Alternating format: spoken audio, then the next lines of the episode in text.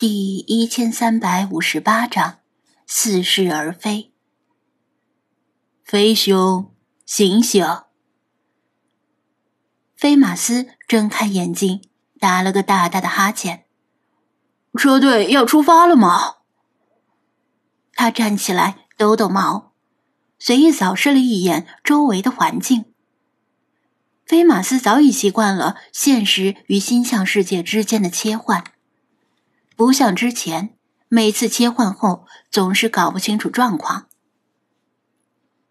想来是快了，老茶轻松的说道，然后面色一肃，两只前爪抱拳，向飞马斯施了一礼。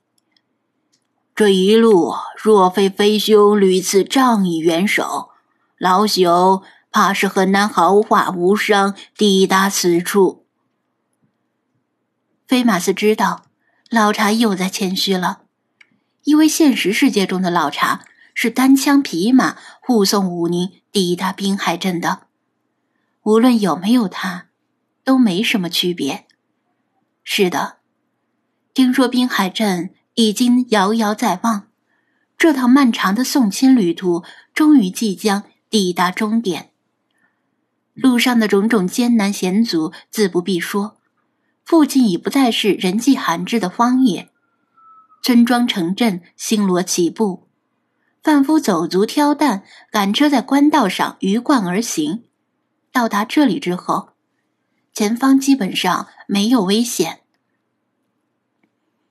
抵达滨海镇后，飞兄意欲何往？老茶笑问。还没考虑。飞马斯摇头。抵达滨海镇之后，何去何从？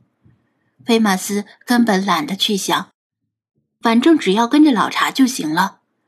如果老茶愿意留在滨海镇，他也就跟着留下；若是待久了有些腻烦，他就横穿欧亚大陆去德国看看。这是一段更加漫长的旅途，也许永远也无法走到终点。但反正闲着也是闲着。车队即将拔营，继续上路。吴家的家仆和雇来的下人们正忙忙碌碌的收拾东西。武宁最近出现的少了，因为她是新娘子。按照习俗，新新娘子要深藏闺中，不应该过多的抛头露面，否则可能会给人留下不检点的口实。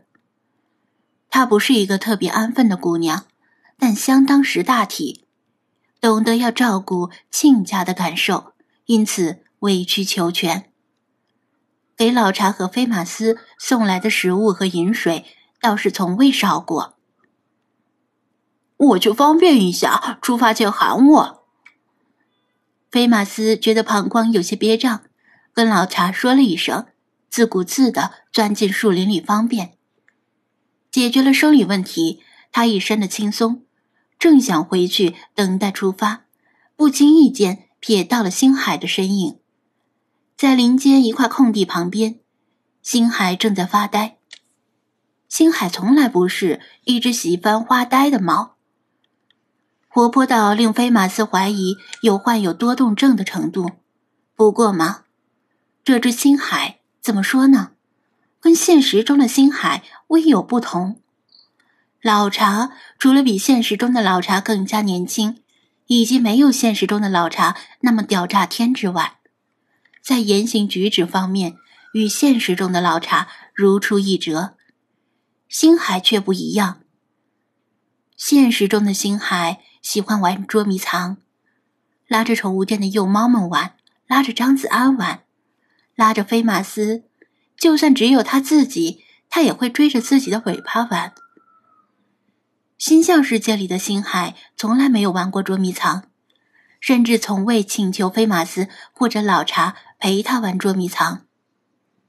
自从他出现在星象世界的那一天起，他最大的乐趣就是扑捉蝴蝶。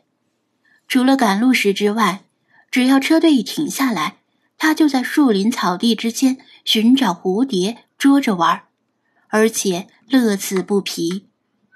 他又不需要喝水吃东西，几乎是把一切空余时间全都贡献给了蝴蝶，就像学生为了应付考试而反复做着习题。因此，这只星海的存在总令菲马斯觉得有些别扭。菲马斯甚至对这只星海有几分戒心，因为这不是他认识的星海。但无论是现实中的星海，还是这只星海，发呆从来不是他们喜欢的选项。星海，你在发什么呆呢？一会儿车队就要出发了。菲马斯对着星海的背影喊道：“喵！”星海回过头。望向菲马斯，不对，菲马斯浑身一凛，提高警觉，因为这个眼神更不像现实中的星海。你，他想恶问你到底是谁？喵，星海的旅程到这里截止了。星海转过身，很认真的说道。虽然没有从对方身上感受到杀意，但菲马斯还是戒备的后退半步，将全身肌肉绷紧，以应付随时可能发生的意外，并且在心里盘算着要不要大吼一声提醒老茶。可以哟，你可以把老茶叫来，老茶在场更好，星海就不用特意去跟老茶告别了。星海像是看穿了他的心思，哼，你以为这么说我就不会叫了？菲马斯还真是不吃激将法。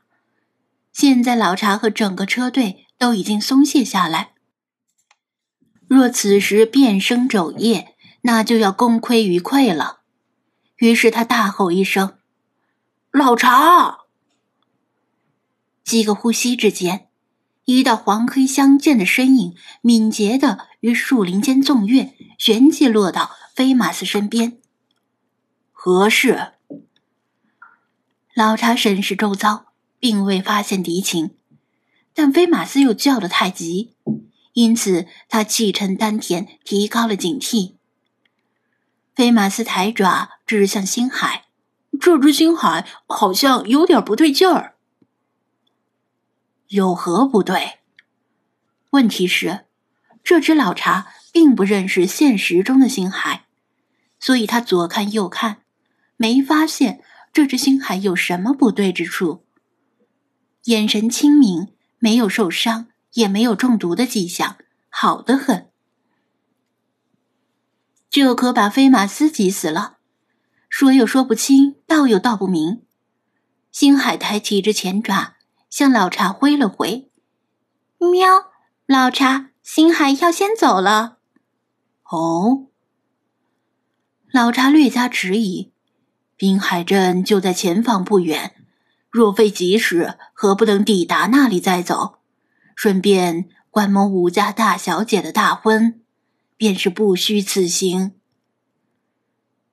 菲马斯急得团团转，都到这个时候了，老茶居然挽留他。